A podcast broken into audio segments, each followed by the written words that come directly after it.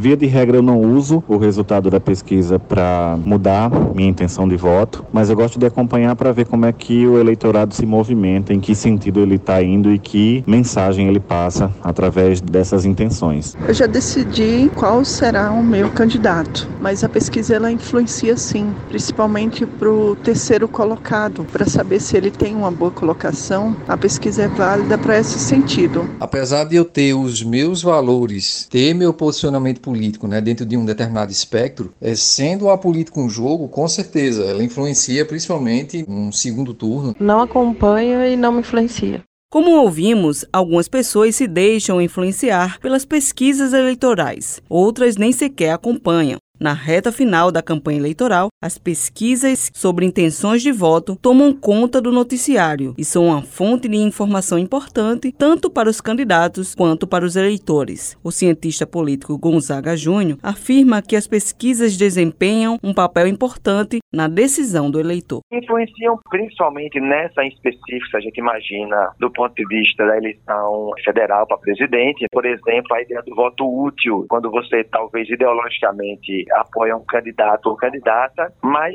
que na reta final você percebe que a capacidade de vitória ela é mínima. Então, talvez se escolha ali por uma questão muito mais racional, que a gente chama do voto útil, ou votar num candidato que talvez seja exatamente o oposto daquele que você não quer. Então, as pesquisas elas podem ter também essa influência nesse sentido, talvez o que a gente mais percebe como uma possibilidade de alteração nos resultados das eleições. As pesquisas eleitorais são realizadas levando em conta uma amostragem, e quem vai explicar sobre isso é o estatístico Paulo de Tarso, diretor da Consulta e Pesquisa. E a gente vê que a segurança da pesquisa é uma boa distribuição da amostra. Por telefone, muitas vezes isso aí não se consegue. Então, a pesquisa presencial é mais séria. Como é que ela é feita? Se tem uma amostragem, vou dar um exemplo para Paraíba, mas elas têm que ser bem proporcionalizadas. Eu trabalho com sete áreas, sete regiões da Paraíba. Essas regiões, elas têm que estar proporcionalizadas pelos números de eleitores que cada região tem, com relação ao Estado, dentro da amostra. Vamos supor que João Pessoa tenha 23% do eleitorado do Estado. Então, 23% da amostra tem que estar em João Pessoa.